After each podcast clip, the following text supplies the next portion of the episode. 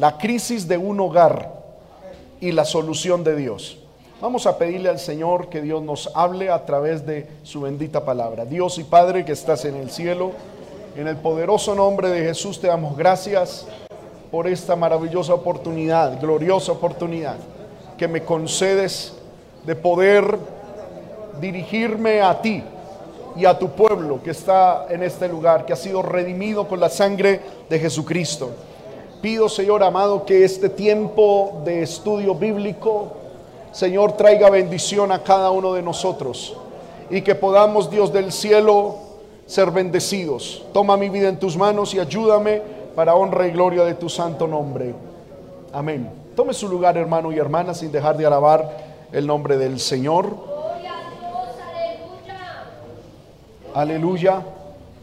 Si mi memoria no me falla, creo que hace muchos años yo di esta enseñanza aquí, aunque creo que no. Lo que recuerdo es que el Señor me la dio para una, eh, una actividad de matrimonios que estaban haciendo en otra iglesia y la saqué para esa, para esa clase de evento. Y en esta semana orando al Señor, hermano Dios, recordó, me recordó que esta enseñanza y puso en mi corazón compartirla. Yo tengo mucho deseo, hermano, de empezar una serie de mensajes sobre el matrimonio. Eh, gloria al Señor y les ruego sus oraciones para que el Señor nos ayude y nos guíe en su respectivo momento a hacerlo. Amén. La crisis de un hogar y la solución de Dios. Hermanos míos, en los grandes momentos de crisis social, política o económica, es fácil angustiarse, ¿verdad? Y buscar falsas soluciones. O pegarnos de cualquier solución. Amén. Eh, recuerdo escuchar un día a alguien que dijo que estaba, eh, eh, quien estaba pasando por unos momentos de dificultad económica muy fuerte y esta persona decía, necesito un milagro, venga de Dios o venga del diablo, pero necesito un milagro. Amén. Eh, eh, tremendo eso, tremendo eso hermano. Nosotros no podemos caer en ese tipo de, de afanes o de situaciones en la vida. Nosotros necesitamos es milagros de Dios. Amén porque, hermano, el diablo también hace milagros. Pero cuando el diablo hace un milagro, lo que da, al diablo se le aplica lo que se dice popularmente que no da puntada sin dedal. Cuando el diablo otorga algo es porque va a pedir el triple, hermano. O porque se va a llevar el quién sabe cuánto más.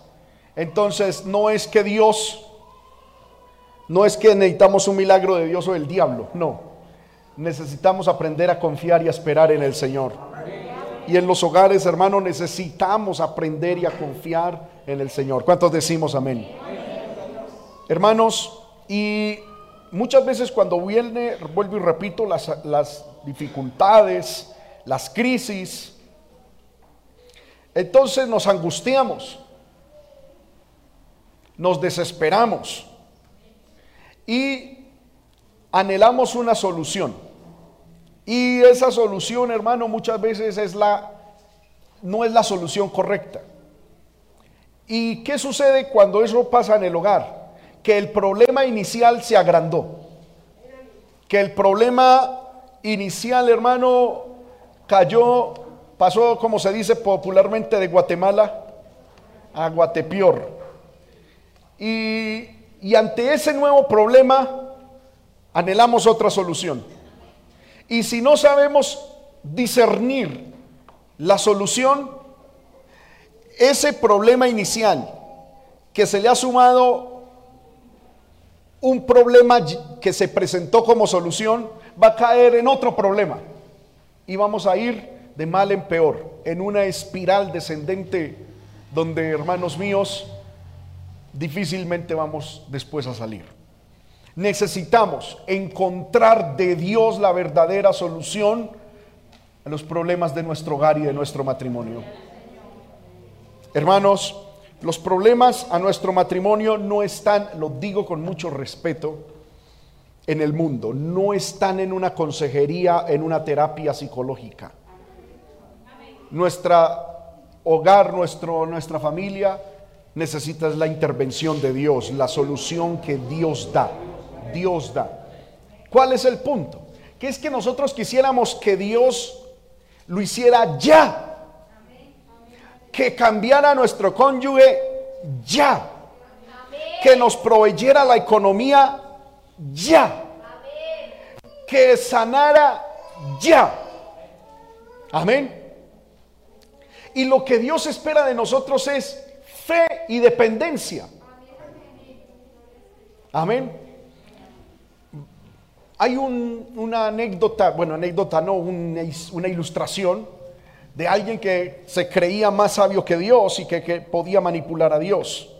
Entonces le dijo, Señor, es verdad que para ti un día es, eh, mil años es como un día y que mil días es como, y, que mil años es como un día y, y, sí lo que dice la palabra del Señor en el libro y el Señor dijo sí claro es que yo soy poderoso para mí mil años es como un día y luego le dice este Señor y para ti entonces también mil millones de dólares es como un peso cierto como un centavo y sí y entonces el Señor llegó y le dijo a Dios Señor ¿por qué no me regalas un centavo? Y entonces el Señor le dijo, espéreme un día. Gloria al nombre del Señor. Amén. Nosotros queremos manipular a Dios y que por alguna forma tengamos la bendición rápida, rápida, ya, el cambio ya. Y Dios es un Dios de procesos. Si usted, hermano, está anotando, cosa que hace bien, anote esa palabra grande. Dios es un Dios de procesos. Amén. ¿Usted cree, hermano, que Dios tiene poder de crear el universo todo con una sola palabra? ¿Sí o no? Dios hubiese podido haber dicho, se crea el universo con todo lo que yo quiero y ¡pum! se crea. Pero ¿por qué tomó el tiempo de llevar un proceso día tras día. Primero esto, luego lo otro, luego lo otro, luego esto, luego lo otro, luego lo otro. Él podía haberlo creado todo de una. Decir que se cree, es más, ni siquiera haberlo dicho. Hace así todo se crea. Pero Dios se tomó su tiempo para ir creando. Por eso se tomó seis días para hacer toda su creación. Esto nos habla de que en el proceso y en la manera de Dios actuar, a Él le gusta el proceso. Llevar las cosas en un proceso. Porque no solamente es hacer el milagro, sino que nosotros aprendamos quién es Él. Entendamos algo, hermano, por favor. Dios no hace un milagro para satisfacernos nuestras necesidades sino para mostrar su gloria y para que le conozcamos a Él. Amén. Por eso es que yo les he enseñado que a Dios no lo mueve tu necesidad, sino tu fe.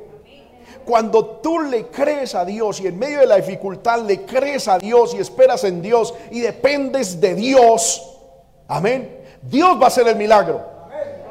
Pero cuando Dios haga el milagro, vas a tener una bendición más grande que el mismo milagro.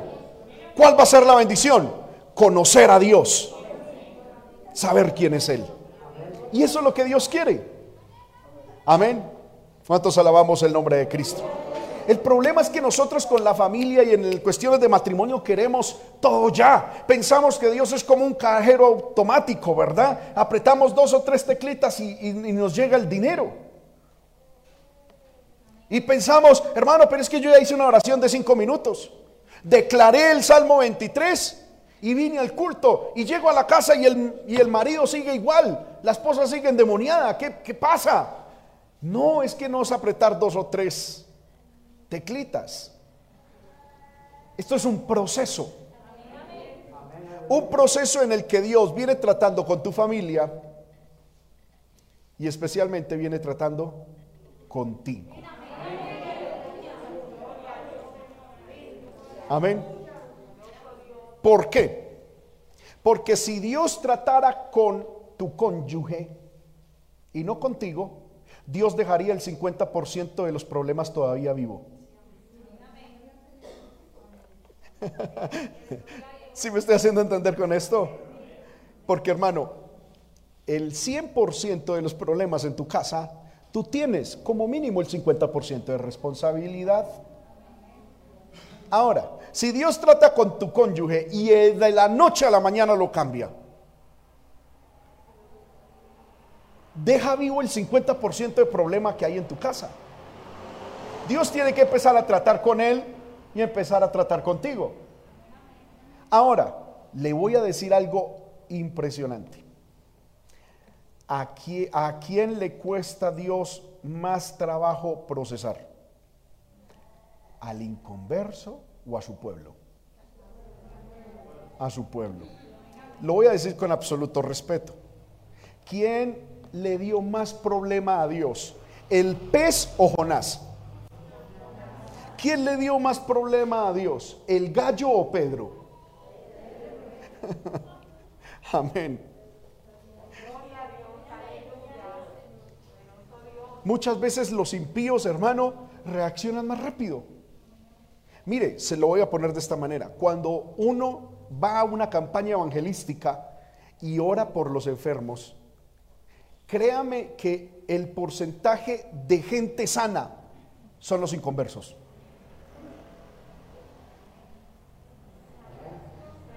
Amén. A mí me ha pasado. Y eso que Dios a mí no es que me use mucho en sanidades, pero a mí me ha pasado. Y yo veo, por ejemplo, en mi papá que Dios le ha dado ese, ese don de, sanidades, eh, hermano, y estamos orando en una campaña y hay 300 inconversos y, pasan al frente 100 inconversos por orar, para orar por las sanidades. Y, pasan también 100 cristianos. Hermano, y el 80% de los inconversos se van con un milagro y 20% o 10% de los cristianos salen con un milagro. Y mi papá y yo y muchos pastores nos hemos preguntado, ¿por qué? ¿Por qué pasa eso? Amén. Es que muchas veces somos un, hueso duro de roer, hermano. Amén. Que el Señor nos ayude. Que el Señor nos ayude. Amén. Entonces, el proceso en tu hogar, es decir, la crisis que hay en tu hogar, hay un milagro de Dios para tu hogar. Créame que sí. Dios está interesado en darte una verdadera solución a ese problema que tienes en tu hogar. Pero ese proceso, esa, esa solución va unida a un proceso en el cual usted y yo somos los que le damos el tiempo para que el milagro ocurra. Hermanos, aquí donde leímos en Segunda de Reyes 4 del 1 al 7, tenemos una familia que como cualquier familia de este tiempo es una familia que salió en uno de sus peores momentos de crisis que pudo haber atravesado. Y vamos en primera instancia a identificar el problema. Si usted anota, por favor, ponga como primer punto, identificación del problema. El problema de esta familia se divide en varias, varias, en varias áreas. El primero es el área familiar. ¿Qué problema familiar estaba pasando esta, este hogar que vemos en Segunda de Reyes 4 del 1 al 7? Primero es que el papá había muerto. Y eso sí que es un problema, no, no, no. Hermano, porque si bien en el tiempo, si, si bien hoy en día que una mujer quede viuda es un problema, en el tiempo en el cual esta historia se registra, no solamente era un problema, era una afrenta. Se decía que la mujer que quedaba viuda es porque Dios la castigó, porque la ira de Dios estaba sobre ella. Y entonces Nadie quería acercarse a una viuda. Nadie quería darle trabajo a una viuda. Nadie quería compartir con una viuda porque se decía que la ira de Dios estaba sobre ella. Amén. Entonces, ser viuda en ese tiempo, hermano, era una crisis, una situación demasiado difícil por la cual una mujer podía atravesar. El padre había muerto y esto entonces indica que quedó una mujer viuda con su respectiva afrenta y unos hijos huérfanos. Amén. Que de alguna manera, pues hermano, les tocaba empezar a asumir algunas responsabilidades que hasta el momento posiblemente no habían, gloria al Señor, eh, asumido. Según nos eh, encontramos en la palabra del Señor, estos niños o estos hijos, podemos decir, eran unos niños, no eran unos hijos grandes. ¿Por qué? La primera razón, porque vivían en el hogar, estaban todavía con papá y mamá. Segundo, cuando vino el acreedor, la mamá salió en defensa de ellos. Si hubiesen sido grandes, entre otras cosas, o ya por lo menos mayores de edad, eh, eh, hubiesen esperado a que los hijos fueran a trabajar para venir a pagar. Pero como los iban a llevar como esclavos, entonces encontramos que eran menores de edad. Una mujer viuda con unos hijos huérfanos, los cuales eran menores de edad. Yo le invito, hermano, a que usted intente ponerse en los zapatos de esta mujer. ¿Qué haríamos nosotros? Imagínese que su esposo, su esposa muriese y usted quedase con dos niños menores de edad. Alguien dirá, hermano, gloria al Señor, yo tengo una pensión de mi esposo. Imagínese que no tiene nada, que queda, como dicen los jóvenes, en rines. Amén. ¿Qué haríamos nosotros? Ahora, la Biblia dice que este hombre que había muerto era un hijo de un profeta y que era temeroso de Jehová. Qué tremendo esto. Este hombre tenía una característica, era temeroso de Jehová. ¿Qué significa temeroso de Jehová? Según Proverbios 8:13, el temor de Jehová es aborrecer el mal. Es decir, era, una era un hombre que odiaba el pecado, que se mantenía lejos del pecado. De hecho, era un hijo de un profeta. Y cuando decimos que era hijo de profeta, no solamente es que era eh, eh, hijo biológico de un profeta, sino que era un hombre que estaba inscrito en la escuela de los hijos de los profetas. Es decir, era un hombre que le servía a Dios y que en algún momento había servido a Dios en profecía. Y era temeroso de Dios. Amén. Y este hombre era temeroso de Dios, aborrecía el pecado, no era soberbio, no era arrogante, amén, eh, no había andado por mal camino. Y bueno, era una persona íntegra. Esa, ese testimonio de que era temeroso del Señor era un testimonio público. La Biblia dice que el hermano Eliseo sabía que él era temeroso de Dios porque la mujer le dice, tu siervo, mi marido muerto, y tú sabes que tu siervo era temeroso de Dios. Es decir, eh, la mujer le dice a Eliseo, usted sabe que mi esposo era temeroso de Dios.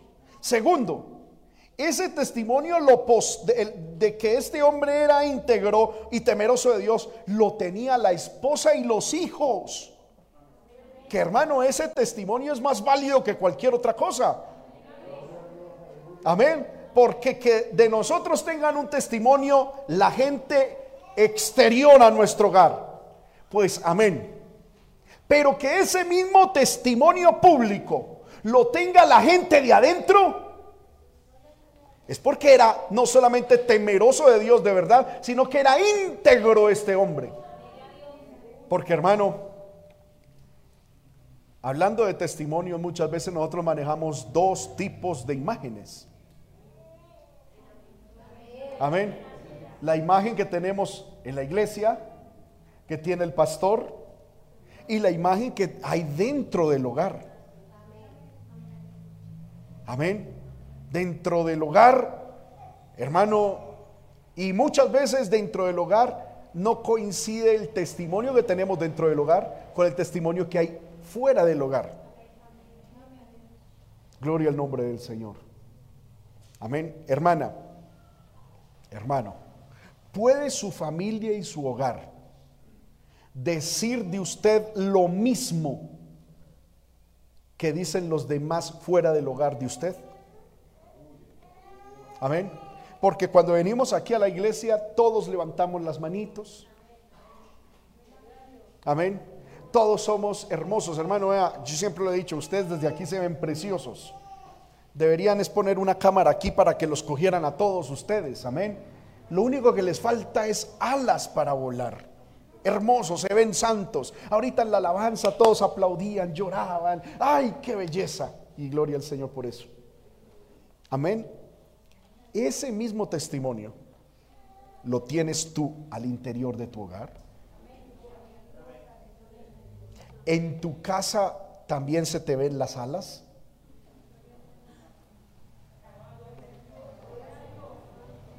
Amén. ¿Se te ve la alegría y la sonrisa que traes acá a la iglesia? La mansedumbre y la humildad y el deseo de servir. ¿Sí? Porque cuando llegamos a la iglesia, vuelvo y repito, es que anhelo para servir. Hermano, ¿qué hay que hacer? ¿Sí o no? A las que sea, amén. Y hermoso eso. Pero es lo mismo en la casa. O en la casa es, tráigame. Usted, acá, venga.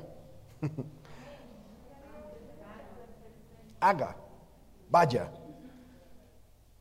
Ahí hay un choque de testimonio. ¿Sí me hago entender con esto? Que el Señor nos ayude. A mí me parece que este, este hombre hermano tenía un testimonio de integridad. La esposa decía, mi esposo es temeroso de Dios. Y se paró ante Eliseo, que era un hombre que tenía discernimiento de espíritu, y le dijo, tú sabes Tú sabes que mi esposo es así. Uy, qué tremendo, hermano. Que Dios levante en medio de nosotros hombres y mujeres de esa manera. Amén. Que cuando estemos frente al pastor mostremos testimonio y temor de Dios. Pero que cuando estemos en la casa también mostremos testimonio, integridad, búsqueda de Dios. Que el fruto del Espíritu Santo siempre esté presente. Porque hermano, ¿qué gano yo con mostrar aquí amor, gozo, paz, paciencia, benignidad, bondad, fe, mansedumbre, templanza? Cuando en la casa lo que muestro es diablura, endemoniadura, rabia, ira, gritería. Eh, es que yo soy así, es que punto. ¿Qué gano yo? Me estoy destruyendo a mí mismo y destruyendo mi hogar mis hijos no van a querer buscar a Dios porque no van a encontrar concordancia entre mi testimonio público y mi testimonio privado. Amén. Entonces, el problema fue que este hombre que era temeroso de Dios se murió, pero era temeroso de Dios. Ahora, también tenían un otro problema y es que tenían un problema económico tenían unas deudas pendientes. Hermanos míos, las dificultades económicas vienen frecuentemente a los hogares, aunque estos hogares sean temerosos de Dios. Porque no por uno ser cristiano y temeroso de Dios nunca va a tener situaciones económicas difíciles. Aquí encontramos un hombre que la Biblia registra evidentemente era temeroso de Dios, pero tenía un problema económico. Porque ¿Y por qué quiero resaltar esto? Porque muchas veces, hermano, a nosotros como pastores viene gente diciendo, hermano, pero ¿por qué si yo soy cristiano, por qué si soy temeroso de Dios me tuvo que venir ese problema? Es que eso es normal, no tiene nada que ver lo uno con lo otro. En el mundo Jesús dijo, tendréis aflicción, van a venir problemas. Pero hermano, ¿cuál es la situación de diferencia con nosotros? Cuando estábamos sin Dios, teníamos problemas, pero no teníamos a Dios. Ahora tenemos problemas, pero tenemos a Dios. Y estar con Dios es tener, hermano, una solución a la mano. ¿Cuántos alabamos el nombre de Cristo? Entonces, no pensemos que porque oramos o diezmamos, el diablo no se nos va a levantar. No van a haber problemas en la casa. No van a haber hasta situaciones difíciles en el hogar. No, van a aparecer. Amén. Un hombre íntegro, temeroso de Dios y tenía un problema económico. Amén. Este hombre hermano, aunque era temeroso de Dios, como decimos, contrajo una deuda. Y por las circunstancias en que se describe esta historia, parece que este varón que era temeroso de Dios hizo un préstamo o con un, un acreedor que no era muy santo, o que era extranjero y que no era fiel a Dios. ¿Por qué yo deduzco esto? Porque en Éxodo capítulo 22, verso 22 al 27, Éxodo 22, 22 al 27 dice, a ninguna viuda ni huérfano afligiréis, porque si tú llegas a afligirle y ellos clamaren a mí, ciertamente oiré yo su clamor y mi furor se encenderá y os mataré a espada y vuestras mujeres serán viudas y, vuestro, y vuestros hijos huérfanos. Cuando prestares dinero a uno de mi pueblo, al pobre que está contigo no te portarás con él como logrero, ni le impondrás usura. Si tomares en prenda el vestido de tu prójimo, a la puesta del sol se lo devolverás, porque solo eso es su cubierta, es su vestido para cubrir su cuerpo. ¿En qué dormirá? y cuando él clamare a mí, yo le oiré, porque yo soy misericordioso. Mire lo que Dios había establecido, que a ninguna viuda o huérfano se puede afligir. Y aquí encontramos a unas personas afligiendo a una viuda y a unos huérfanos. Segundo, dice, cuando prestares dinero a uno de tu pueblo, no le cobras, cobrarás usura, en interés. Y aquí encontramos que ellos estaban haciendo lo contrario los acreedores. O bien no eran judíos fieles a Dios, o eran extranjeros. En el libro de Deuteronomio 24, 10 al 13, dice, cuando entregares a tu prójimo alguna cosa prestada, no entrarás en su casa para tomarle prenda, te quedarás afuera, y el hombre a quien prestaste te sacará la prenda si el hombre fuere pobre, no te acostarás reteniendo aún su prenda. Sin falta le devolverás la prenda cuando el sol se ponga, para que pueda dormir en su ropa y te bendiga y te será justicia delante de Jehová tu Dios. Esto es un texto, hermano, de, principios de gerencia cristiana. Cuando usted, hermano, tenga una deuda, páguela el día en que usted dijo que la va a pagar si usted tiene un negocio y usted tiene empleados, págueles el día que usted dijo que les va a pagar. Si usted tiene un compromiso, páguelo el día que usted dijo que lo va a pagar. Porque si esa persona clama a Dios, Dios actuará. Amén. Ahora, si usted es una persona a la que alguien le debe, no clame a Dios, espere. ¿Por qué? Porque algún día usted le va a pasar lo mismo y alguien va a clamar en contra suya. Porque con la misma vara que medís, serás medido. Hermano, a mí con estas cuestiones de justicia me da un temor meterme. Si alguien llega diciéndome, hermano, présteme que yo le pago tal día, y si yo puedo prestar, presto, y yo casi que hago... Sí, yo no me pongo con cosas. Porque si me pongo, a ver, a ver, faltan dos días, falta un día, y, esto y lo otro. hermano, y llego ahí a intentar aplicar justicia y esa persona clama a Dios delante eh, eh, a Dios frente a mí, ¿usted cree que Dios por quién se va a ir? Por el afligido. ¿Y qué me va a pasar a mí?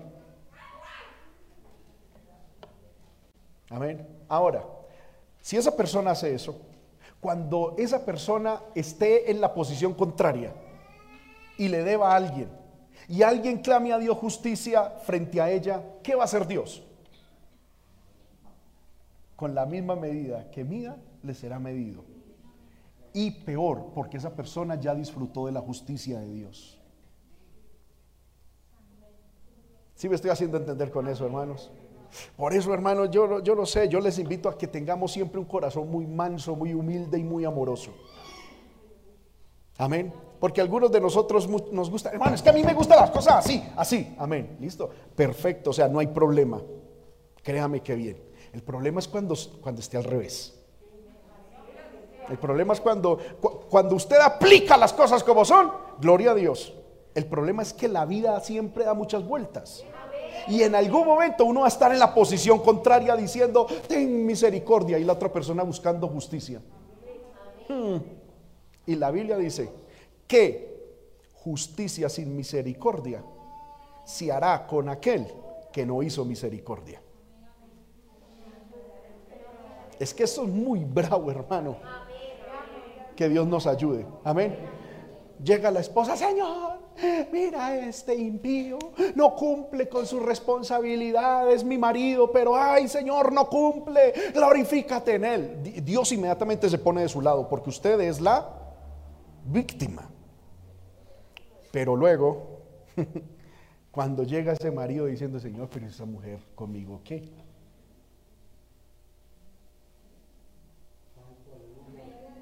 Amén. Dios dice, oiga, viéndolo bien, sí. ¿Sí me hago entender con esto, hermanos? Por eso no pidamos justicia, ni no, por eso la Biblia dice, no seáis justo en, demas, en demasiado, no te destruyas a ti mismo. Eso lo dice el libro de Eclesiastés, ¿cierto? Dice, no seas muy como muy pedidor y muy establecedor de justicia. ¿Por qué te has de destruir a ti mismo? Porque cuando yo aplico justicia sin misericordia, sin misericordia me será aplicada justicia. Más bien, soportémonos los unos a los otros. Amémonos los unos a los otros.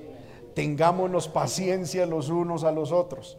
Hagámonos pasitos los unos a los otros que hoy por la gracia del Señor usted podrá decir, voy, puedo exigir justicia, pero si usted en vez de exigir justicia ofrece misericordia y piedad, mañana cuando la vida dé una vuelta,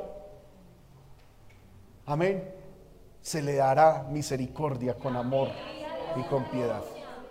Créame que sí, hermanos míos. ¿Cuántos alabamos el nombre del Señor?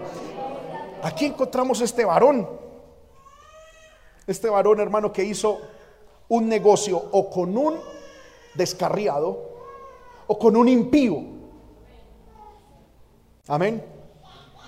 Y hermano, sin necesidad de juzgar a este varón de Dios, más allá de lo que la Biblia nos, nos muestra, hermano, debemos de, de aceptar la realidad que en algún momento su fe falló y se unió en yugo desigual con alguien que no era la voluntad de Dios que él se uniera en ese negocio. Seguramente le llegó un momento de crisis, alguna situación.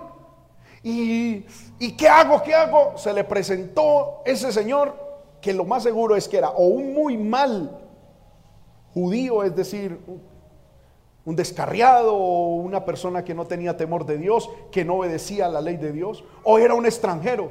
Y hermano, se le hizo fácil, en vez de esperar en Dios, en vez de, aleluya, esperar en el Señor su respuesta, se le hizo fácil, venga, asociémonos, présteme, hagamos. Amén. Y es que esto se constituyó en él en un pecado. Libro de Éxodo capítulo 34, verso 15 al 16.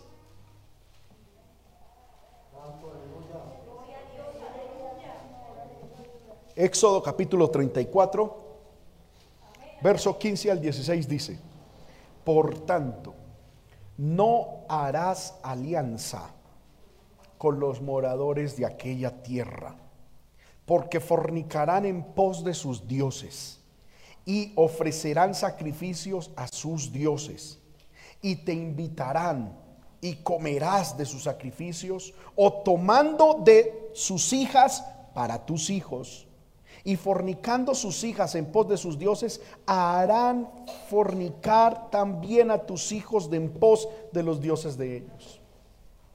Levítico 19, 19. Dios, hermano, detesta las mezclas. Levítico 19, 19, mis estatutos guardarás. No harás ayuntar tu ganado con animales de otra especie. Tu campo no sembrarás con mezclas de semillas y no te pondrás vestido con mezclas de hilos. Amén. Esto tiene un principio espiritual maravilloso. Amén. Dios no quiere mezclas. Deuteronomio 7 del 1 al 6. Cuando Jehová tu Dios te haya introducido en la tierra en la cual entras para tomarla, y hayas echado de delante de ti a muchas naciones, al Eteo, al Jerjeseo, al Amorreo, al Cananeo, al Jereseo, al Ebeo y al Jebuseo, siete naciones mayores y más poderosas que tú, y Jehová tu Dios las haya entregado delante de ti y las hayas derrotado, las destruirás del todo. No harás con ellas alianza, ni tendrás de ellas misericordia. No emparentarás con ellas. No darás tu hija a su hijo, ni tomarás a su hija para tu hijo, porque desviará tu hijo de en pos de mí y servirán a dioses ajenos, y el furor de Jehová se encenderá sobre vosotros y te destruirá pronto. ¿Quién? Le estamos poniendo sentido, hermano, a la lectura de la palabra. ¿Quién es el que va a traer destrucción pronto? Dios. Mas así habéis de hacer con ellos. Sus altares destruiréis y quebraréis sus estatuas y destruiréis sus imágenes de acera y de quemaréis sus esculturas en el fuego porque eres pueblo santo para Jehová tu Dios. Jehová tu Dios te ha escogido para hacerle un pueblo especial más que todos los pueblos que están sobre la tierra. Deuteronomio 22, 9 al 11. No sembrarás tu viña con semillas diversas, no sea que se pierda todo, tanto la semilla que sembraste como el fruto de la viña no ararás con buey y con asno juntamente. No vestirás ropa de lana y de lino juntamente. Estoy demostrando que Dios no quiere mezclas. No significa de que no nos podemos poner ropa en este tiempo de lana y lino. No. Aquí lo que se está refiriendo es que la lana y el lino eran dos texturas que utilizaban en dos cultos diferentes. Amén. Los sacerdotes de Dios se debían vestir de un material completo, mientras que los sacerdotes paganos se vestían de otro tipo de textura. No se podía mezclar la textura de ropas como tampoco hoy en día se puede mezclar moda cristiana con moda mundana. Eh, eso es lo que significa hoy en día eso. Amén. No, eh, es no mezclar. Dios no quiere ese tipo de mezclas. La, ropa cristiana y la ropa de Dios, la moda de Dios es una. Y a Dios le gusta ese tipo de ropa. Por eso nosotros vestimos como vestimos. Porque Dios lo estableció de esa manera. El mundo tiene su moda. El mundo tiene su manera de vestir. La Biblia dice no me mezclen esas cosas. Amén. No es faldas al estilo mundo. no es vestimenta con estilo mundo. No, es lo que Dios ha establecido. No, no pueden haber mezclas. Salmo 106, versículo 34, el 35, el 42. Salmo 106, versículos 35 al 42. ¿Qué hizo el pueblo de Israel? En vez de obedecer la palabra de Dios, antes se mezclaron con las naciones y aprendieron sus obras. Sirvieron a sus ídolos, los cuales fueron causa de su ruina. Sacrificaron sus hijos y sus hijas a los demonios y derramaron la sangre inocente, la sangre de sus hijos y de sus hijas que ofrecieron en sacrificio a los ídolos de Canaán y la tierra fue contaminada con sangre. Se contaminaron así con sus obras, se prostituyeron con sus hechos. Se encendió por tanto el furor de Jehová sobre su pueblo y abominó su heredad. Los entregó en poder de las naciones y se enseñorearon de ellos los que les aborrecían. Sus enemigos los oprimieron y fueron quebrantados debajo de su mano. Mire, hermano, las consecuencias de las mezclas espirituales. de las asociaciones espirituales no debidas, de los contratos y los pactos, así sean meramente económicos,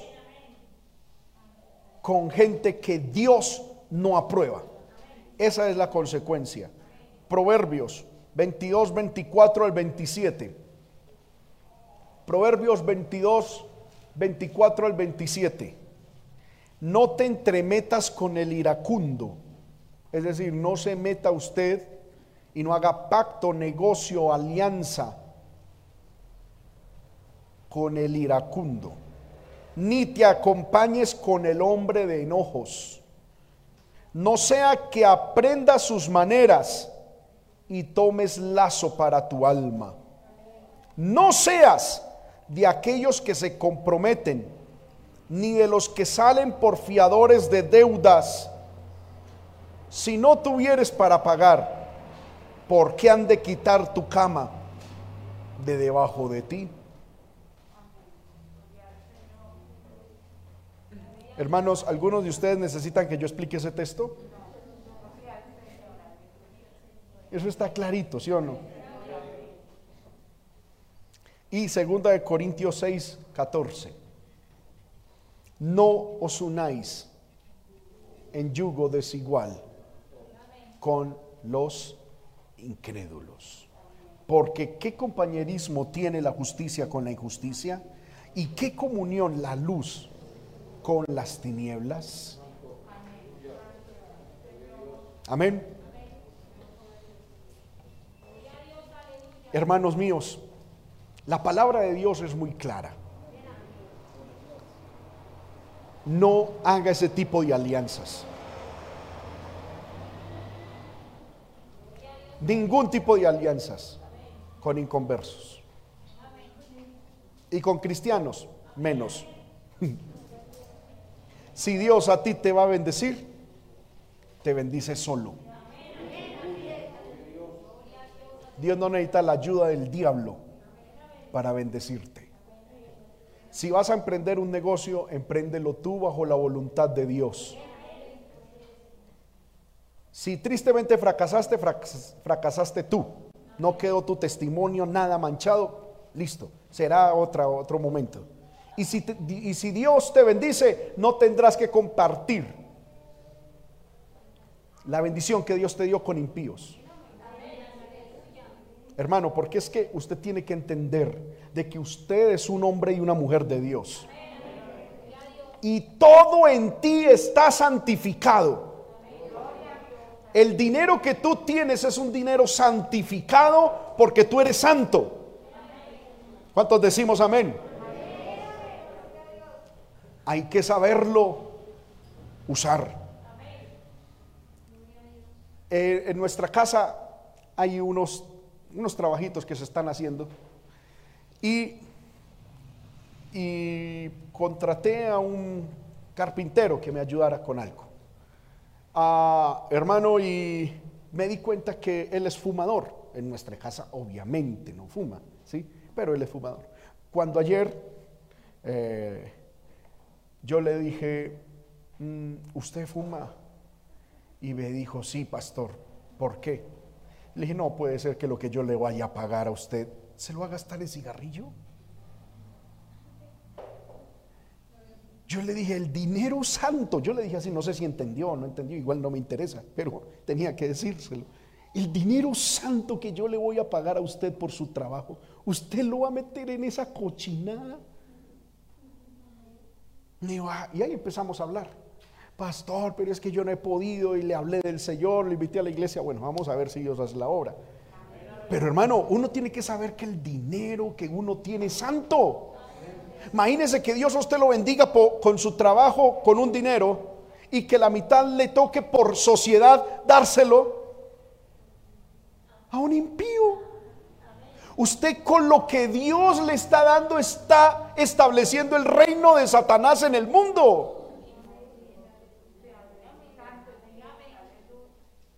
Por eso, hermano, es que para el cristiano no es el diezmar no es un mandamiento, es una honra. ¿Por qué?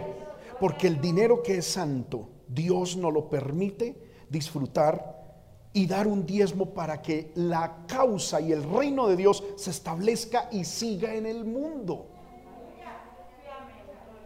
Y eso es lo que Dios bendice. Déjeme, por favor, a que entienda usted esto. Dios no bendice lo que tú te quedas, Dios bendice lo que tú das para el establecimiento del reino de Dios. Alguien dice, hermano, es que me quedé con el 90%. No, tú te quedaste con el 10% más la bendición de Dios. Porque el 90% tú y yo no lo gastamos. No nos quedamos con eso. ¿Con qué nos quedamos? Con el diezmo y lo que damos para Dios, más la bendición que eso tiene. Porque ese diezmo se utiliza para el establecimiento del reino de Dios en la tierra. Para que hombres y mujeres se puedan dedicar de tiempo completo a la oración y al estudio de la palabra para predicar la palabra. Para que se puedan pagar los templos y las cosas que son la causa de Dios en la tierra. Me estoy haciendo entender. Dios eso es lo que bendice. Dios no bendice lo que tú te... Porque te dice, ay, me tocó dar el diezmo. Señor, bendice este 90, multiplícamelo. No. Lo tuyo es lo tuyo. Dios bendice y prospera es lo que tú das. Porque es la causa de Él. Me estoy haciendo entender con esto, hermanos. Amén. Voy a cerrar ese tema maluco, hermano, y sigamos con la predicación. Este hombre, el de la Segunda de Reyes 4, hizo una sociedad, un negocio con quien no debía hacerlo. Seguramente él no pensaba morir pronto. Seguramente él dijo, echó calculadora y dijo, bueno, esto lo pago en tres años. El problema es que no le echó calculadora a la vida. y ese tipo de sociedades es, son una atadura a la vida espiritual y una atadura a la familia. Hermanos míos, déjenme por favor explicarles esto. Si usted como papá o mamá se acostumbra a tener todo con deudas, sus hijos van a ser esclavos, porque ellos lo van a aprender de esa manera. Que para conseguir algo hay que endeudarse. Y que hay que estar hasta aquí para, ¿sí? y que lo único que hacemos en la vida es patalear para no ahogarnos y responder aquí, responder allí, responder allí. Ese tipo de visión es alcanzar a tus hijos. Y eso ahí no hay bendición. Usted puede decir, hermano, yo tengo este edificio a nombre mío, lo debo todo, no tienes nada. Es preferible tener una bicicleta a nombre de uno libre que tener un palacio que se debe. No, hermano, yo sé que Dios a mí me da fuerza y con el trabajo esto y otro. Usted no puede echarle calculadora a la vida. Si se va mañana, ¿cómo van a quedar sus hijos? Su hogar. El diablo y el mundo nos enseña que la economía es a cuenta de, de créditos, de deudas, porque Él sabe que esa es la manera de atar generaciones.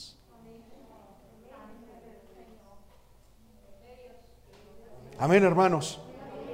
Es preferible avanzar poquito, de a poquito, de a poquito, pero que el granito caiga en el buche. ¿Sí o no? Y que Hermano, bendito sea Dios por eso. Yo desde muy pequeño yo aprendí eso de mis papás.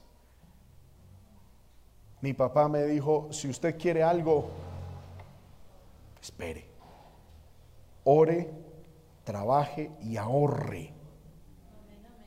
Y si usted va a hacer algo, hágalo con platica suya. Amén. Yo he visto gente, hermano, allí donde el Señor nos permitió vivir. Gente, hermano, que está pagando su casita, que yo pienso que eso es normal. ¿Quién va a tener pues también No, ahí, amén. Y eso es normal, es una lo que se llama una deuda buena. Pero hermano, llegaron y como usted sabe que las casas las entregan, los apartamentos en, eh, no le entregan todo completo, sino básico. Hermano, no, gente que voy a sacar 15 millones allí, 20 millones allí, que voy a hacer esto, hermano, y ya deben el doble del apartamento para tenerlo, dicen ellos, como una uvita. Y usted los ve, les toca dejar los niños, les toca dejar todo para irse a trabajar a cumplir con esa cantidad de cuotas por toda parte. Amén. Gracias a Dios, hermano, a Dios a través de la palabra. Vea, es mejor, hermano, uno tener, acostarse si es necesario en el piso, pero en paz. Y diciendo, me acosté en el piso, pero este cartón es mío. ¿Sí? Es mío. Y si mañana me muero, ese cartón no se lo van a quitar a mis hijos. Pero uno acostándose, hermano, en reverenda cosa. Se muere uno y ¿cómo quedan los hijos? Y eso es una atadura mental, una atadura espiritual. Amén. Por eso, hermano, aprendamos que la bendición de Dios no es de esa manera. Alguien un día me dijo, hermano, me llegó, el Señor me bendijo, me aprobaron un crédito. Entonces, ¿cómo es que es el para diezmar? No, usted nunca vaya a diezmar de un crédito, porque eso no es bendición. Un crédito no es bendición. Amén. Por eso mismo no hay que diezmar, porque uno diezma es de la bendición que Dios da. Y uno no diezma de un crédito, uno diezma es de la bendición. Amén. Voy a, abrir dos minuticos. ¿Hay alguna pregunta sobre este tema? ¿Alguien tiene alguna pregunta que la podamos responder? Amén, hermana. Hermano, y cuando se unen los hermanos a trabajar, o sea, en una familia. Sí. Eso aplica para papá, mamá, hermanos, lo que sea. Las sociedades, las sociedades bíblicamente no son aprobadas. Amén. Encontramos un caso de Acab con Josafat. Mire, hermano, ese, es un caso de, de sociedad íntimo. Josafat eran dos consuegros, ¿sí? Porque el hijo del uno se casó con la hija del otro. Josafat era el rey de, de Judá Acab, el rey de Israel. A Josafat, un hombre que Dios venía usando con una, mm, con una reforma, un avivamiento tremendo. Acab, la Biblia lo describe como el rey más malo que tuvo Israel. Listo. Se casaron los dos hijos. Ahí qué se puede hacer si eran ya mayorcitos de edad, pues amén. Y cierto día dice la Biblia que Josafat, es decir, el rey bueno, viajó a Acab, el rey malo. O sea, el bueno fue a visitar al malo. Que hermano, ahí hay un punto. Déjenme hacer un pequeño paréntesis. Lo digo no lo digo, poder de Dios, pero es que es muy útil para este tiempo. ¿Por qué el cristiano tiene que ir a visitar los familiares inconversos, hermano?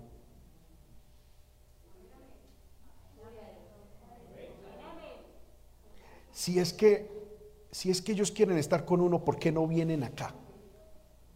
¿Por qué al cristiano le toca irse ante el familiar inconverso y tener que tragarse todo ese sapo de vicio, de, de música mundana, porque está en el territorio de ellos? Amén. Cuando yo era adolescente yo le decía a mi papá, papá, vamos donde los primos. Y entonces mi papá me decía, ¿y ellos por qué no vienen aquí? ¿Sabe ellos por qué no quieren venir aquí? Me decía mi papá. Es porque no nos quieren ni allá ni en la vida de ellos. Tranquilo, mijo. Al inicio medio duro. Claro, yo quería estar con, con mi familia, pero después lo entendí. Es que cuando yo cojo mi maleta y me voy al territorio de ellos, me toca tragarme mucho sapo espiritual, hermano. Pero si yo quedo aquí y ellos vienen,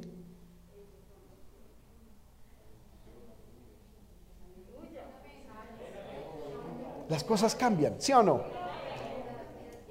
Bueno, cierro aquí el paréntesis para diciembre, gloria al nombre del Señor.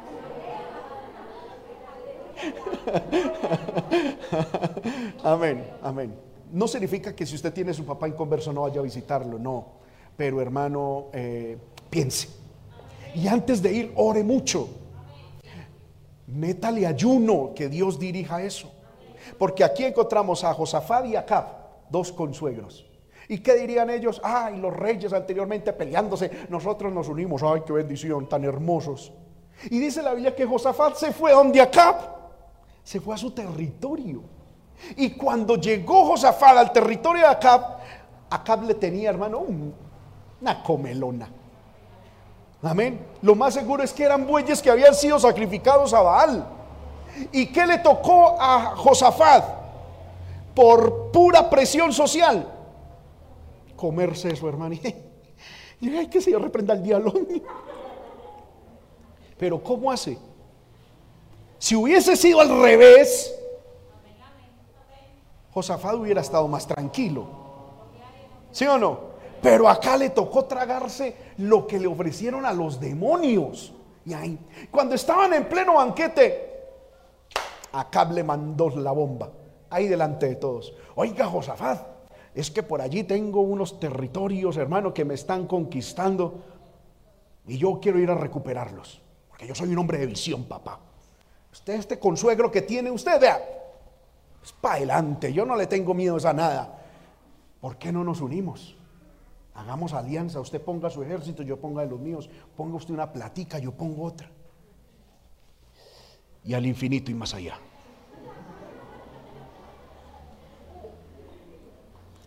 Y el otro que le faltaba carácter, yo creo que miró a la esposa y, hmm, pues hagámosle. ¿Usted sabe lo que pasó en esa guerra, hermano? Se la dejo para que la estudie en la Biblia, hermano. Para que a lo mataron y a Josafat estuvo a punto de morir. Y cuando cuando Josafat, que era el hombre de Dios, hermano, logró escaparse, salió corriendo y se fue para su casa, le llegó profeta de Jehová. ¿Qué hizo cabezón?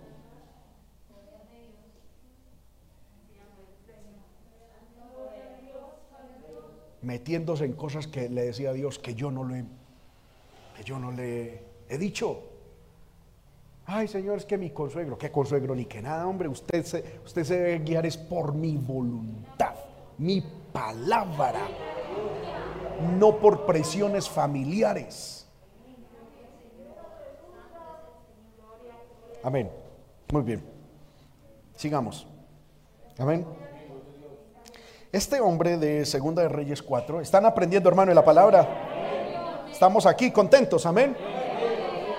¿O ya se quieren ir? No, ¿cierto que no? Regálenme unos... Ah, bueno, gloria al Señor. Vea que la hermana dijo, no lo dije yo. Bueno, muy bien. amén. Este hombre seguramente, hermano, había echado calculadora a sus cuentas, pero no a la vida. No pensaba morir pronto. Amén. Seguramente era un hombre adulto con fuerzas y con mucho futuro por delante, con ganas de trabajar y nunca pensó en las consecuencias que esta decisión de asociarse o de pedir un préstamo a un impío traería a él y a su familia.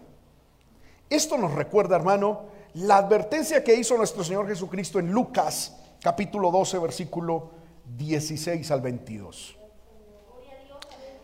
Hermanos, yo quiero ser muy enfático con esto. Alguien dirá, hermano, pero es que la vida no es así, pero es que es así, así, así. Cada cual mire y coja lo que quiera. Yo le estoy predicando la palabra de Dios. Punto. Amén, hermano. Yo le estoy predicando la palabra de Dios. Alguien dirá, hermano, pero es que si no es con deudas, entonces yo no tendría nada. Eh, amén, no hay problema. Yo no estoy discutiendo con usted, yo no estoy diciendo nada. Eso es problema. Yo predico la palabra. Si la palabra es útil para usted, amén. Si no es útil, es su problema. Pero yo predico la palabra. Amén. ¿Sí me van a entender con esto? Lucas 12, 16 dice: También Jesús le refirió una parábola diciendo: La heredad de un hombre rico había producido mucho. Y él pensaba dentro de sí, ¿qué haré? Porque no tengo donde guardar todos esos frutos. Y dijo, ah, esto haré, derribaré los graneros y los edificaré mayores. Y allí guardaré todos mis frutos y mis bienes y diré a mi alma, alma, Muchos bienes tienes guardados para muchos años. Repósate, come, bebe, regocíjate. Pero Dios le dijo, necio, esta noche vienen a pedirte tu alma. ¿Y lo que has provisto de quién será? Así es el que hace para sí tesoro y no es rico para con Dios. Dijo luego a sus discípulos, por tanto os digo, no os afanéis por vuestra vida. ¿Qué comeréis? Ni por el cuerpo, ¿qué vestiréis? Alguien dirá, oiga, no, pues que ese hombre sí es terrible. Amén. Pero hermano, este hombre no está lejos de lo que nosotros pensamos. Muchas veces nosotros decimos, a ver, ¿Cuánto vale el apartamento? Tanto. La bicicleta, tanto. La moto, tanto. el carro, tanto. Eh, va sumando, gloria a Dios. La finquita, tanto. Bueno, más la pensión, tanto. Más esto, más lo otro, cesantías, más si mi tía se muere, esto, tanto. No, yo lo que tengo es una vejez asegurada.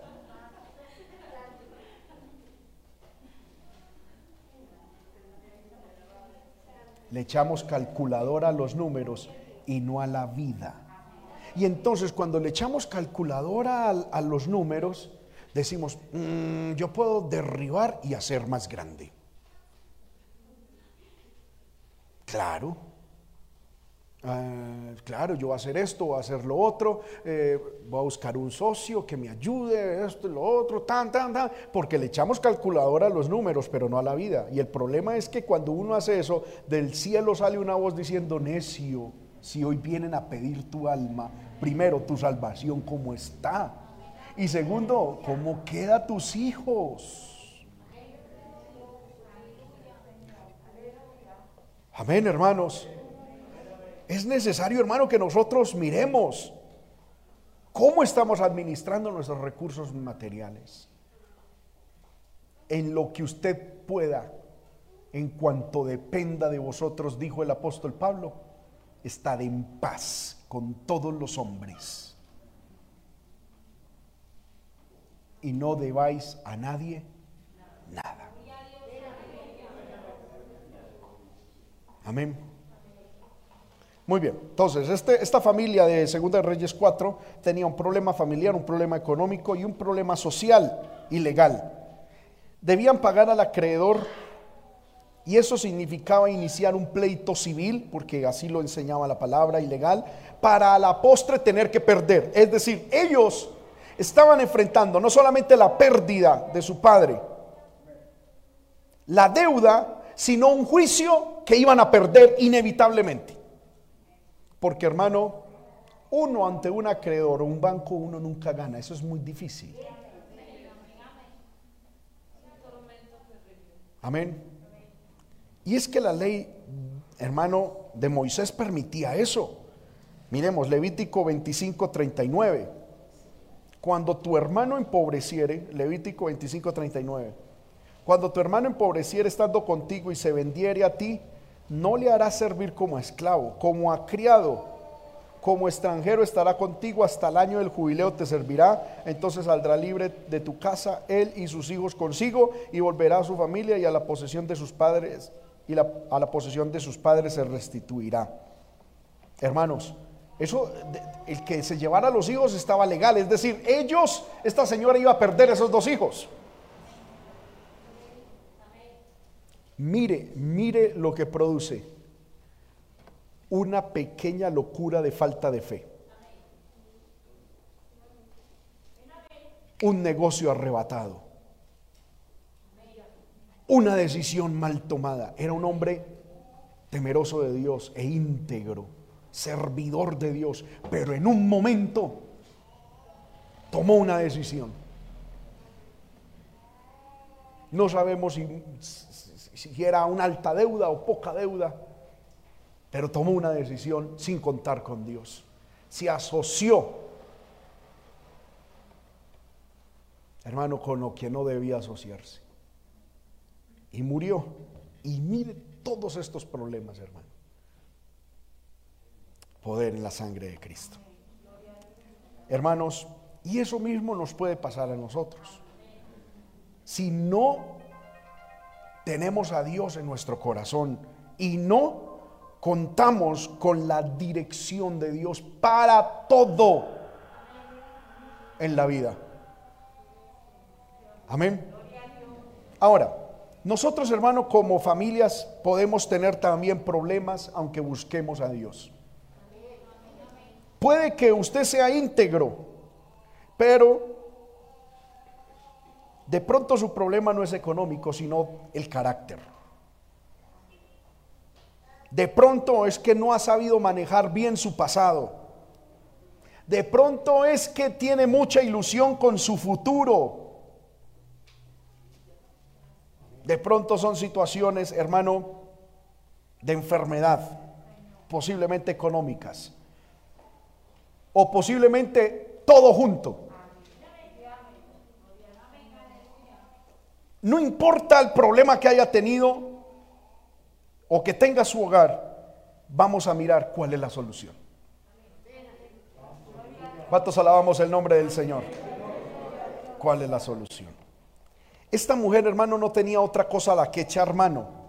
Cuando el profeta llegó y le dijo, ¿qué tienes? Ah, porque mira lo que dice el versículo 2. Cuando esta mujer llegó y le dijo, mire lo que pasa en mi hogar, le dijo Eliseo, ¿y qué te haré yo?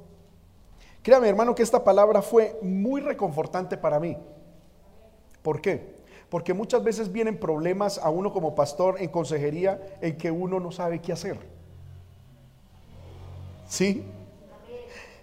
Y yo a veces me sentía mal, yo decía, Señor, que todos los que vengan a mí yo tengo una palabra tuya. Cuando leí esto, el Señor me dijo, tranquilo, a Eliseo también le pasó, ¿qué puedo hacer yo? Amén. Y me, trajo un fresquito al alma, hermano. Porque, hermano, mucha gente viene con problemas a uno como pastor, ¿verdad? Y amén, uno está para eso. El problema es que hay veces que uno dice, ¿qué puedo hacer yo? No tengo ni idea. Amén. Y benditos sean esos momentos en los que ni el pastor sabe qué hacer. Porque estás a un paso de un milagro de parte de Dios Esta mujer dijo, no, si el siervo del Señor no sabe qué hacer aquí, ¿sabe qué? Yo voy a tomar esto, usted, el menor, váyase para donde su tía al norte, usted escápese ya en la noche, coja las maletas y escápese al sur, y, yo me voy para el oriente, y luego miramos a ver cómo nos reunimos. Ah, yo no voy, hermano, yo no veo a esta mujer tomando decisiones a la locura. Mm, amén. El profeta llegó y le dijo, ¿qué tienes en casa?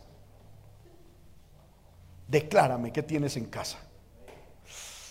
Ella dijo, tu sierva ninguna cosa tiene en casa, sino una vasija de aceite.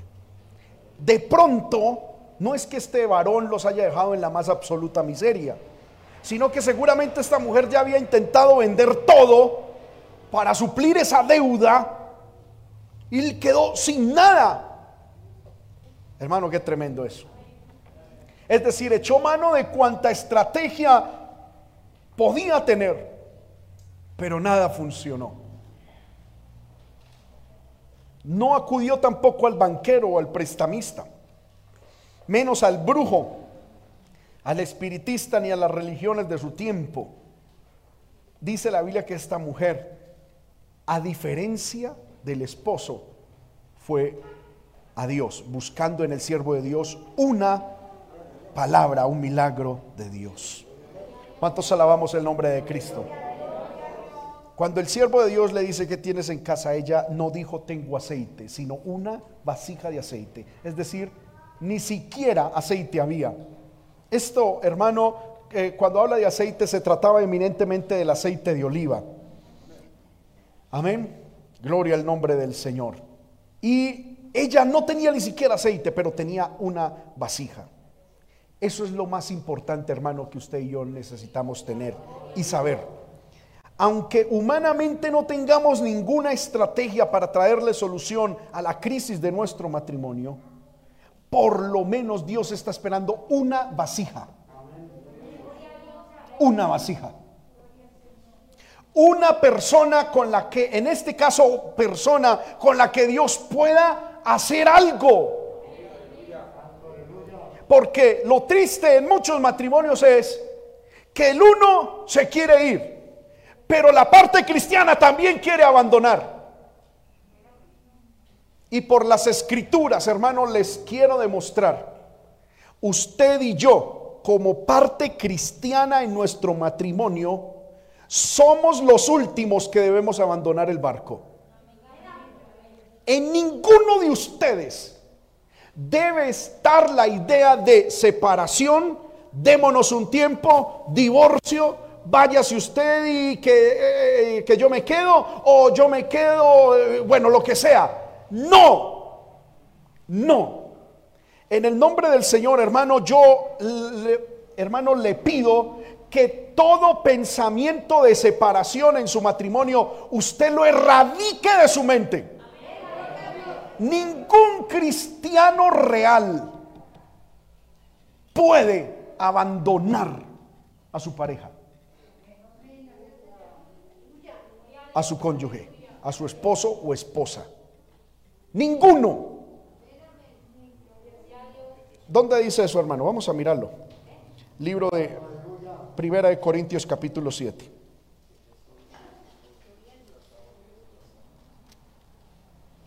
Primera de Corintios capítulo 7.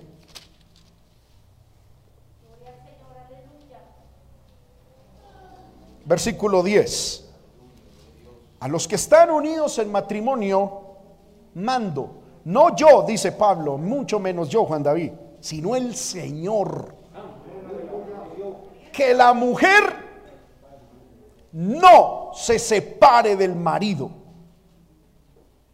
Y si se separa, quédese sin casar. O reconcíliese con su marido. Y que el marido no abandone a su mujer. Y a los demás digo, a los demás yo digo, no al Señor, si algún hermano tiene mujer que no sea creyente, aquí lo que Pablo está diciendo es, lo primero que les dije, que la mujer no se separe del marido y el marido no se separe de la mujer, lo dijo literalmente el Señor cuando estaba en vida. Lo que les voy a decir a continuación, no lo dijo el Señor en vida, pero es palabra de Dios y hay que obedecerla. Que si algún hermano tiene mujer que no sea creyente y ella consiente en vivir con él, no la abandone.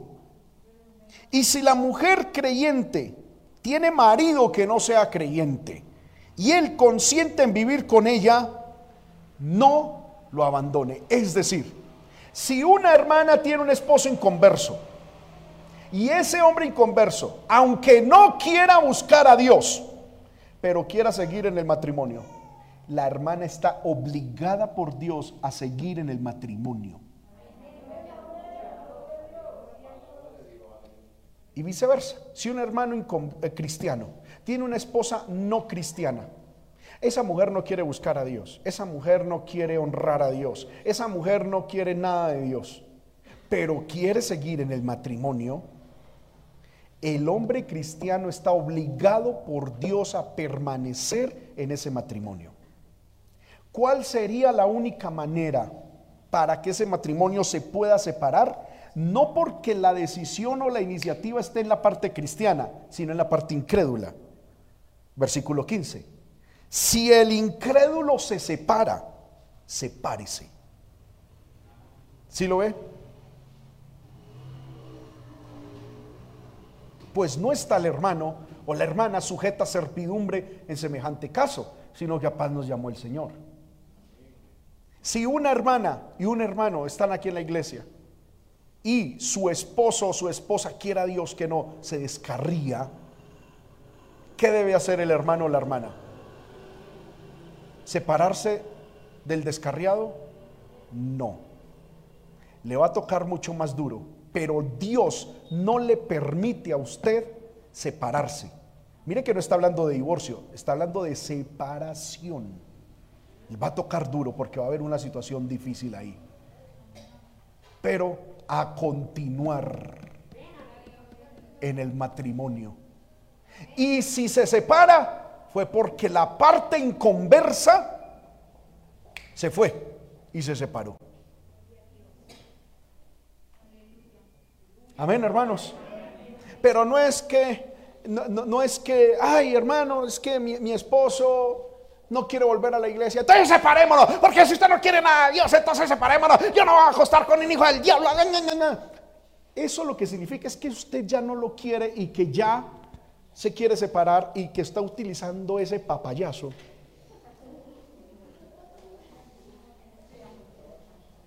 Amén. Para lograr lo que quiere su corazón. Pero la Biblia dice, mi hija, mi hijo, cálmese.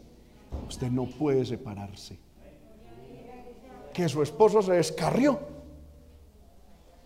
Allá él, usted siga adelante con Dios y en el matrimonio.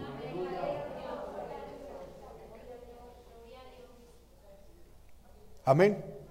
Y si hay alguien que está viviendo fornicación en adulterio, si es, si es en adulterio, ¿cuál es la única solución? Separarse. Y, y si está en fornicación, casarse o separarse. Bendito sea el nombre de Cristo. Pero Dios necesita una vasija en su hogar. Una vasija. No importa el problema. Esto aplica, esta enseñanza aplica única y exclusivamente en hogares con el santo estado del matrimonio. Hermano, que ay, gloria a Dios, esta enseñanza me está cayendo como anillo al dedo porque con mi marido con el que convivo tenemos problemas. No aplica, duérmase, no aplica. Hermano, ay, con mi amante. No aplica, duérmase. No aplica. Esto aplica únicamente en, matrimonios. Matrimonios. Dios está esperando una vasija en ese matrimonio. No importa que no tenga aceite, una vasija. Alguien que diga, Señor, la solución para mi hogar la necesitamos. Yo soy esa persona. Amén.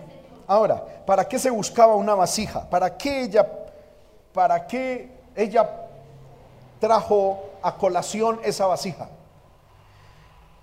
La Biblia dice que el, Eliseo le dijo a, a la mujer, usted tiene que empezar a trabajar con esa vasija. Primero, enciérrese. Cuando hablamos de, cuando usted escucha la palabra enciérrate en tu cuarto, ¿a qué, es, ¿a qué se le viene a la mente? ¿Qué se le viene a la mente? La oración. Es necesario pasos para tener la solución. Oración y ayuno. Una vasija. Esta mujer se tenía que encerrar con esa vasija. Hermanos míos, la vasija era la clave. Póngame cuidado, por favor, ya voy a terminar. La vasija era la clave. Ella se tenía que encerrar con esa vasija. Esa vasija no podía salir del cuarto hasta que el milagro se completara. La vasija debía estar encerrada. Y esto me llamó muchísimo la atención. Luego, la orden era que los hijos fueran a traer más vasijas. Y trajeron más vasijas. ¿En dónde fue que apareció el aceite que derramaba aceite sobre las otras vasijas? En la vasija inicial. Esa vasija fue usada y reusada. Porque esa vasija le echaba la otra, le echaba la otra. No es que esta le echó y esta, entonces la segunda, la tercera, la tercera, la cuarta. No, era la una a la dos, la una a la tres, la una a la cuatro, la una a la cinco. Esa vasija en el cuarto, encerrada, fue usada para derramar aceite sobre los otros. ¿No le parece a usted muy tremendo, hermano, muy simbólico en el la parte espiritual? Porque hay gente que dice, hermano, o sea que si yo soy, entonces que me toca estar orando y, si a ti Dios te llama a eso, a orar, a buscar a Dios. Y eso significa que tú vas a ser la vasija más atacada, la más usada, la rehusada, la más mirada, la más hermano, atacada. Pero es que si tú te pones como la vasija que Dios va a usar para traer solución a tu hogar, sobre ti va a estar el aceite que le va a llegar a los demás. Hay gente que dice, hermano, pero es que eh, eh, eh, el otro durmiendo y llorando, es que eso es lo que es la vasija, encerrada en el cuarto. Ah, pero es que el otro, mientras hace esto o la otra hace lo otro, a mí me toca estar ahí. Sí, Sí, se está buscando una vasija vacía. Tu hogar necesita una vasija vacía. Que esté desprovista, que no tenga contenido dentro personal, que no tenga contenido de ambiciones personales, de sueños personales, sino lo único que quiere la vasija es ser útil en las manos de Dios para traer bendición a ese hogar.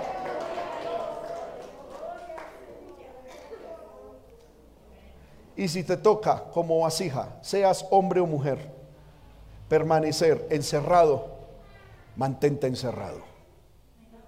Y si te toca hacer lo que sea, mantente ahí.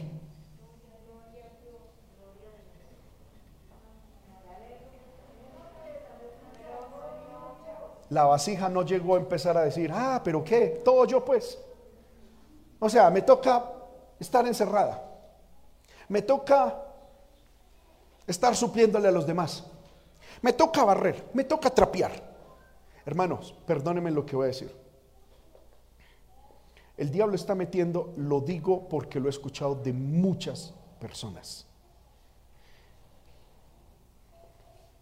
Una boada. hermano, siempre llegan, hermano, es que yo me levanto a las 5 Hermano, es que yo hago. Hermano, es que yo hago. Hermano, es que yo hago. Hermano, es que yo hago. Hermano, es que yo hago. Hermano, es que yo hago. Y casi todas las consejerías matrimoniales llevo un, buen tiempo para acá donde vienen es a decirme lo mucho que hacen. Y por eso yo en estos días dije algo, hermano. Hacen una aguapanela y si les toca hacer aguapanela con canela ya es un problema.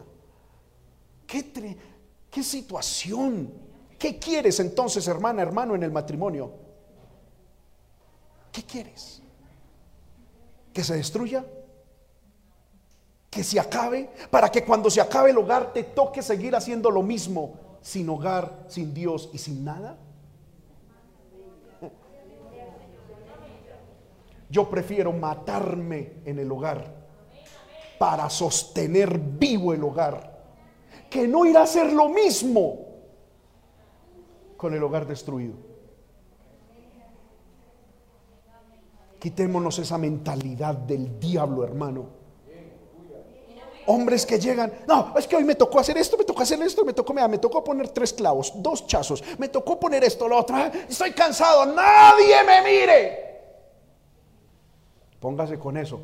Satanás llega a destruir tu hogar y te va a seguir poniendo, te va a tocar seguir poniendo los mismos chazos, los mismos clavos y trabajar el doble por un hogar destruido.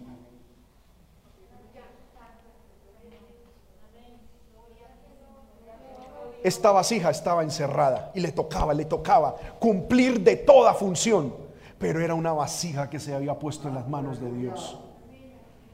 Y esa vasija fue la que Dios utilizó para traer solución al hogar cuando nosotros no nos creemos vasijas, sino que nos creemos los reyes o las reinas de la casa. ¿Y por qué tengo que hacer yo? ¿Y por qué yo? ¿Y, el otro? Y, y a ver, es que yo barrí y usted qué hizo, hermanos míos.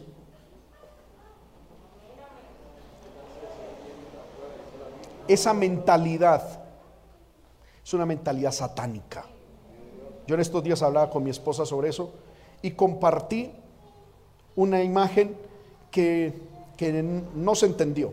Decía, las parejas, ah, se me olvidó, ¿te recuerdas, amor? Eh, eh, las parejas simétricas. El tener un concepto de pareja simétrica es la causa de las peleas, de los conflictos y de los problemas en el matrimonio. Es una idea satánica. La Biblia establece es la idea de una pareja complementaria, no simétrica. ¿Qué es la pareja simétrica? Yo barro, tú trapeas. Yo sacudo, y, ¿sabe cuál es el problema de eso? Eso aparentemente es, es bonito. ¡Ay, tan hermoso! Los el problema es que cuando uno se cansa, el otro también. Y cuando el uno se cansa, ¿quién levanta el cansado? No estoy diciendo que uno como hombre no puede hacer oficios, tiene que hacer oficios en la casa, pero tienen que haber roles establecidos en el matrimonio.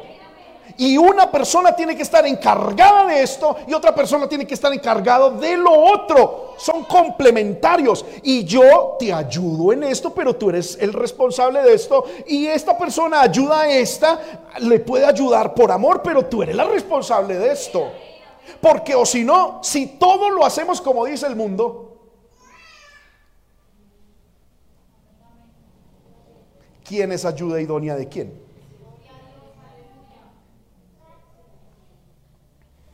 No les gustó. y yo ya, tengo una enseñanza sobre eso, hermano. Esos matrimonios no funcionan así. Amén. ¿Usted se imagina, hermano, donde todos los piñones en un carro sean del mismo tamaño y hagan lo mismo? Se daña el motor.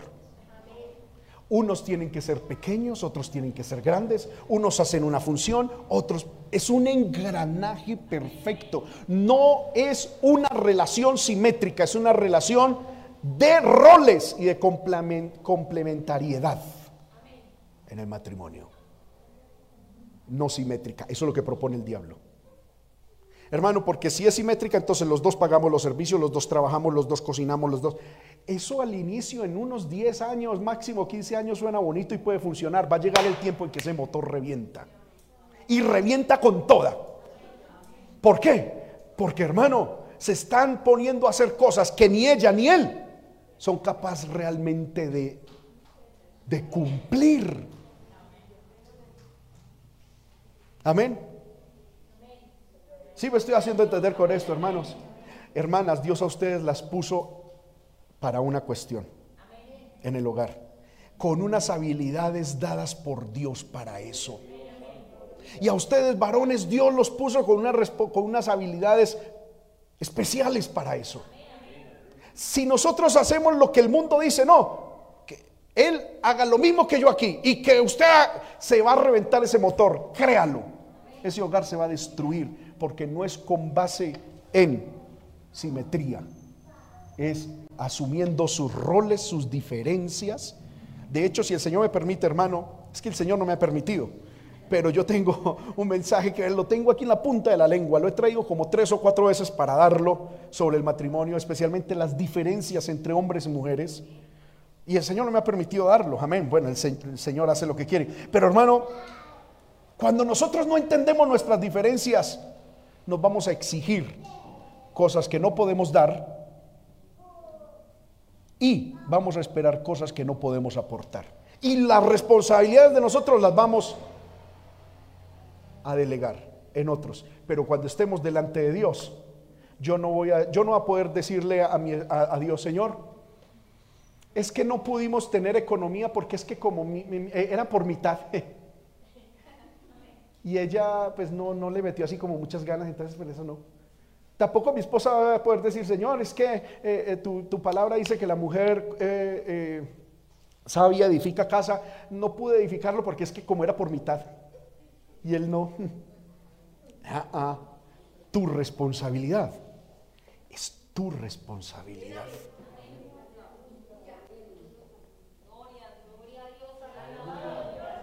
Así lo estableció la Biblia y hasta el día de hoy ha funcionado. No pretendamos que la mentalidad del mundo... Ay, no, es que somos una pareja moderna. ¿Qué moderna ni que nada? No, el feminismo peor, hermano. No, es el diseño de Dios. Amén. Que el Señor nos ayude. Esta, esta vasija se prestó para lo que hubiese que hacer. Hermanos míos, se necesita alguien en tu casa que esté dispuesta a encerrarse y a dejarse usar por Dios el tiempo que sea necesario, de la manera que Dios lo considere necesario, para traer solución a tu hogar. Me llama la atención, con esto termino, la solución a este hogar no provino de Eliseo, por muy ungido que fuera, vino de una vasija que se dejó usar. Que permitió que el aceite del Espíritu Santo llegara a él y se dejó usar al interior de ese hogar. La solución a su matrimonio, hermanos míos, no está en una consejería matrimonial, aunque estamos dispuestos a dársela si es que es necesario. Lo que Dios está buscando al interior de tu hogar es una vasija, una vasija, que hoy le diga al Señor, yo voy a hacer esa vasija. Y si tengo que estar encerrado, encerrada, lo voy a estar. Y si me toca meterme en ayuno, no es que me toque, sino si, si, si, si hay que hacerlo por la... Me meto en ayuno, en oración, lo que sea. Es preferible aguantar hambre ayunando en un matrimonio que aguantar hambre por fuera de un matrimonio. Es preferible llorar y pasar tiempo en un altar llorando diciendo, Señor, ten compasión de mi matrimonio, que estar llorando por la destrucción de un matrimonio. No nos dejemos engañar por Satanás. Es preferible levantarnos, hermano, hermana, así sea tempranito, cansados como sea, a atender a nuestros hijos, a darle un tintico, un almuerzo, un desayuno a nuestros hijos por sostener el matrimonio que tener que hacer lo mismo con el matrimonio destruido. Es preferible quedarnos callados y agachar la cabeza para mantener el matrimonio unido que tener que agachar la cabeza porque nos tocó con el matrimonio destruido ir a buscar cualquier trabajo a que nos insulten por toda parte y tener que agachar la cabeza, bueno, sí, con todo destruido. Dios está pidiendo en cada familia una vasija. Y esa es la solución de Dios, una vasija. El Señor dice, denme una vasija y yo arreglo ese hogar. Denme una vasija y yo arreglo ese matrimonio. Denme una vasija vacía que se deje usar. Y ese matrimonio sale adelante. El diablo no se llevará a los hijos. El diablo no destruirá el hogar el diablo ni los demonios destruirán ese matrimonio. Demen una vasija y ustedes verán, dice Dios, lo que yo puedo hacer en un matrimonio. Estemos de pie, hermanos, en esta hora. No diga, ¡ay! Lástima, no vino mi esposo, mi esposa. Eres tú el que Dios está llamando.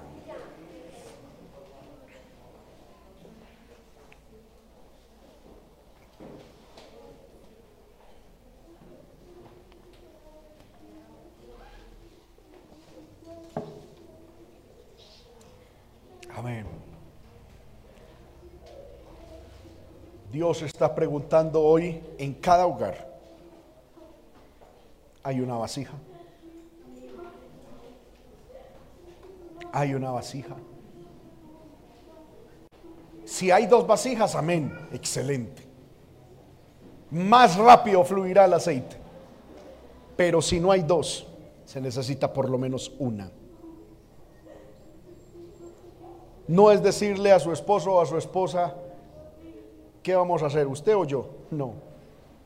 Cada cual respóndale al Señor. Si alguien hermano quiere unirse a estos hermanos, hermanas que han venido aquí al altar, venga a este lugar. Amén. Voluntariamente, con amor. diciéndole, Señor, yo soy esa vasija. Yo soy esa vasija. Yo soy esa vasija. No te voy a pedir que cambies a mi esposo o a mi esposa. Aquí está esta vasija. Aquí está esta vasija. Pon el aceite, la unción.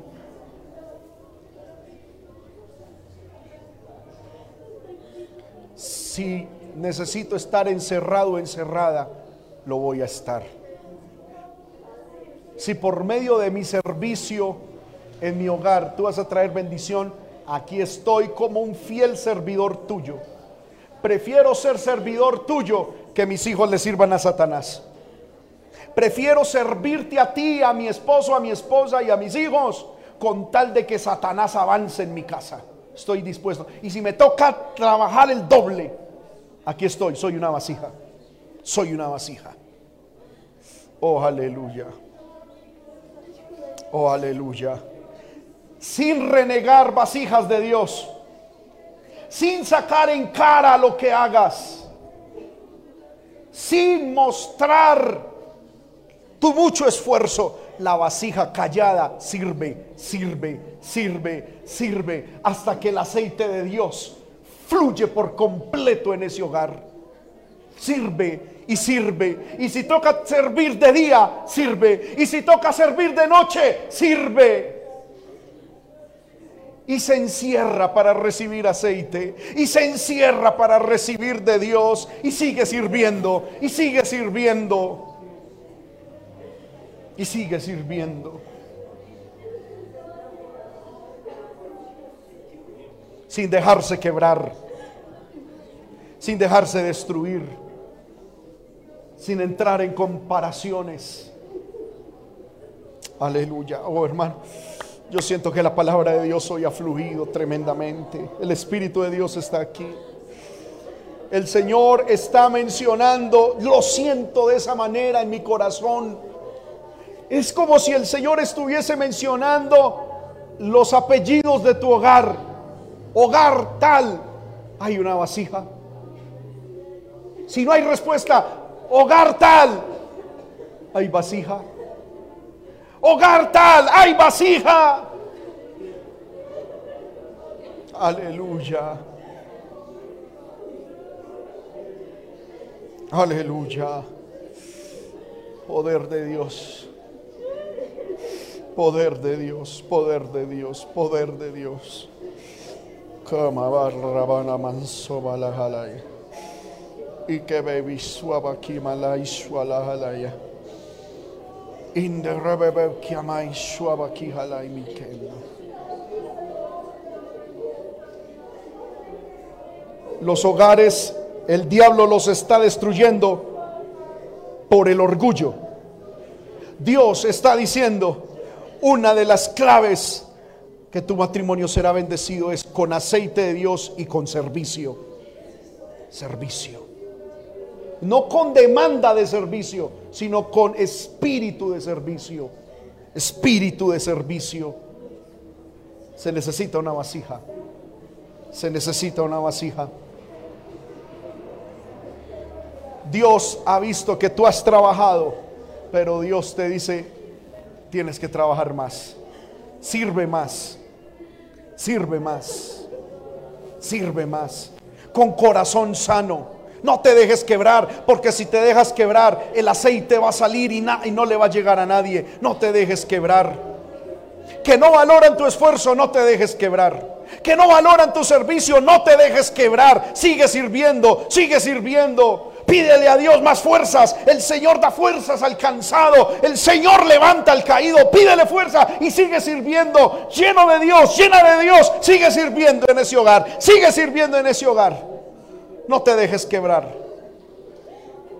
Sigue sirviendo. Aleluya. Aleluya. Aleluya. Aleluya. Aleluya. Aleluya. Sigue sirviendo. Sigue buscando a Dios. Toma tiempo para encerrarte y llenarte del aceite de Dios y luego a servir. Levántate cuando los demás están durmiendo. Llénate de Dios y a servir. Enciérrate, haz ayunos, haz vigilias, llénate del aceite de Dios como vasija y a servir, a servir, a servir. Que no valoran, no importa, tú eres vasija, tú eres vasija. Oh, aleluya. Aleluya. Sirve con gozo. Sirve con alegría. Sirve con integridad. Llénate de Dios y sirve, mujer de Dios. Llénate de Dios y sirve, sirve, sirve. Llénate de Dios, varón. Y sirve, sirve. Ahí está la clave, ahí está la solución. Los problemas familiares, económicos, todo tipo, ahí tienen la solución. Un hombre, una mujer que se llene del aceite de Dios y que esté dispuesto a servir. Que mientras los demás digan que están cansados, tú sirvas. Mientras los demás están dormidos, tú sirvas. Mientras los demás estén distraídos, tú sirvas.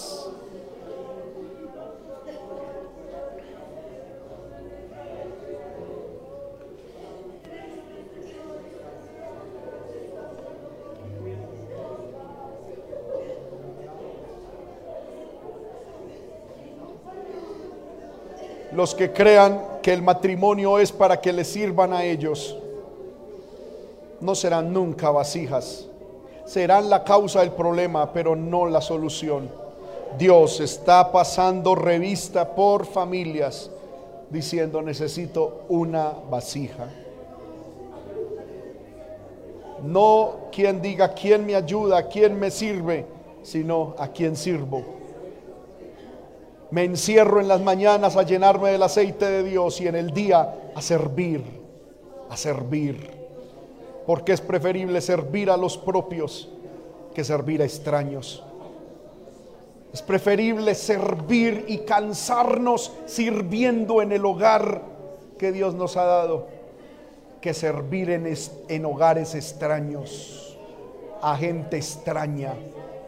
Es preferible trasnocharnos orando y pidiendo al Señor por los nuestros que estar trasnochados por una depresión, una tristeza. Enfoca tu esfuerzo en Dios. Enfoca tu esfuerzo. No le creas al diablo. No le creas a los demonios que lo mejor es la separación. No, Dios te unió. Pelea. Llénate del aceite de Dios y sirve como vasija que somos.